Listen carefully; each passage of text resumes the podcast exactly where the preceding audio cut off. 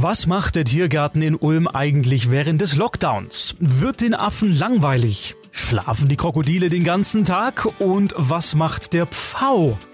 Donau 3 FM Reporter Paulo Percoco ist hingegangen.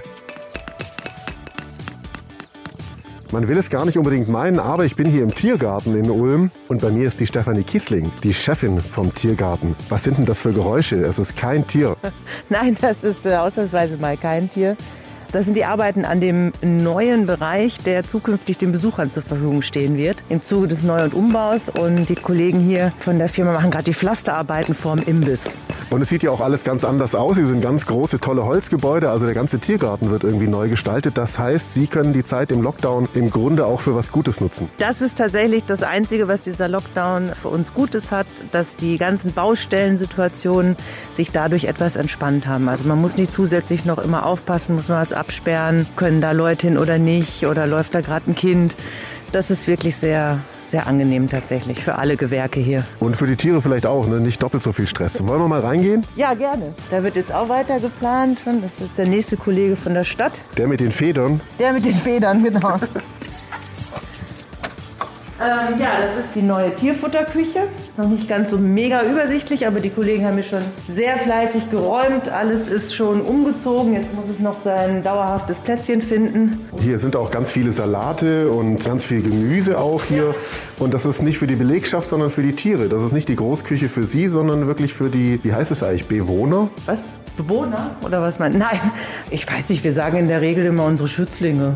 Die, ja, das es ist tatsächlich so, dieser ganze Bereich hier ist nur alleine der Zubereitung von Tierfutter angedacht. Und das ist ungefähr, ich weiß gar nicht, das Fünffache von dem, was wir als Mitarbeiter im Sozialraum als äh, kleine Küche haben. Aber wir haben ja auch den Vorteil, dass wir vor und nach der Arbeit auch woanders uns noch was zubereiten können. Und ihr seid weniger Mitarbeiter als Tiere wahrscheinlich? Deutlich weniger, ja.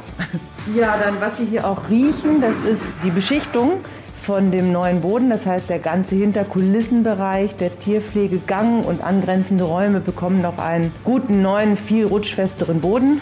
Und bei der Gelegenheit wird auch die eine oder andere Ecke saniert. Erst kam der Neubau jetzt kommt der Umbau und der ist eben gerade für die Kollegen nochmal besonders anstrengend, weil der wirklich mitten in ihren Arbeitsbereichen stattfindet. Aber das klappt bis jetzt echt super. Toi, toi, toi. Alle helfen mit. Ah ja. Weiter und äh, wie man sieht, auch hier sehr, sehr viel Material, Werkzeug. Ja, die Beschichtungs-, die Lacke, die steht ja alles schon bereit. Ja, man riecht es auch. Also wir sind jetzt hier im Besucherbereich. Da drüben sind die Schlangen. Nee. Gegenüber sind äh, Chamäleons. Da sind die Chamäleons. Ach, deswegen sieht man sie nicht. Hinter mir sind Schlangen. Und, äh, und hier steht, wie gesagt, alles voll mit Werkzeug, Eimern. Hier passiert tatsächlich eine ganze Menge.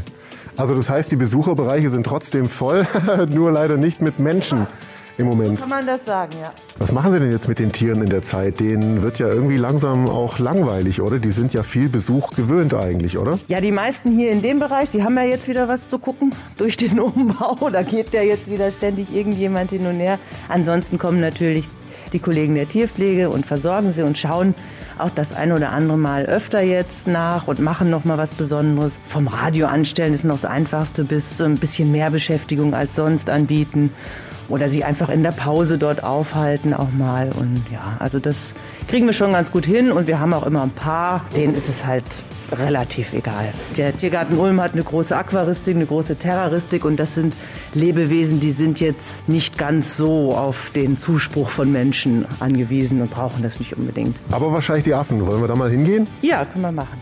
So, jetzt sind wir im Tropenhaus. Jetzt gehen wir zu meinen nächsten Verwandten.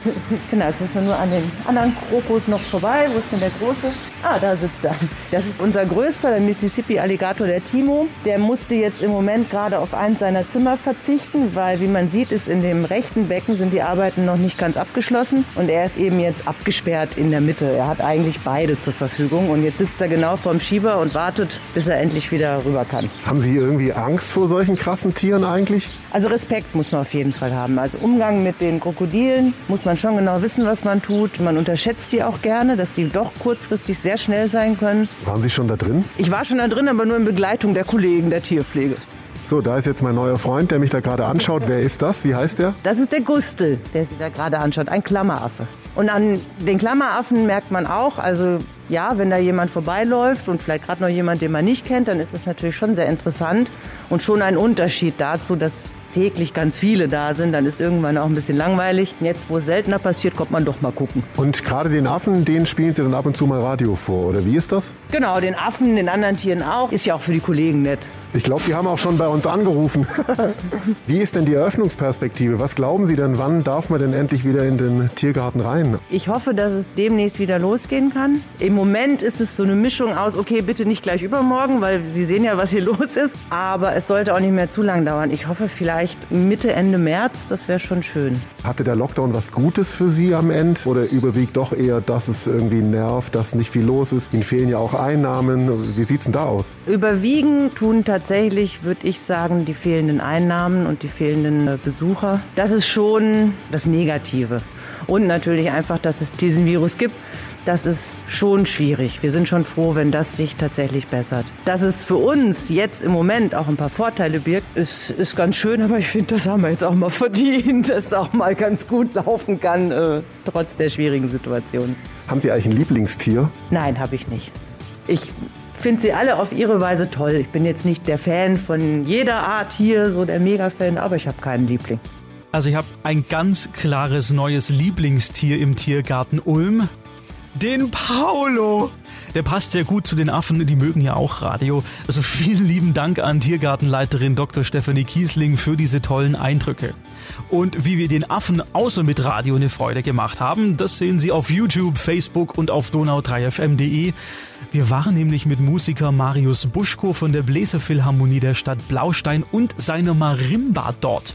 Was da passiert ist, jetzt auf den Donau3FM Social Media Seiten. Donau3FM. Einfach gut informiert.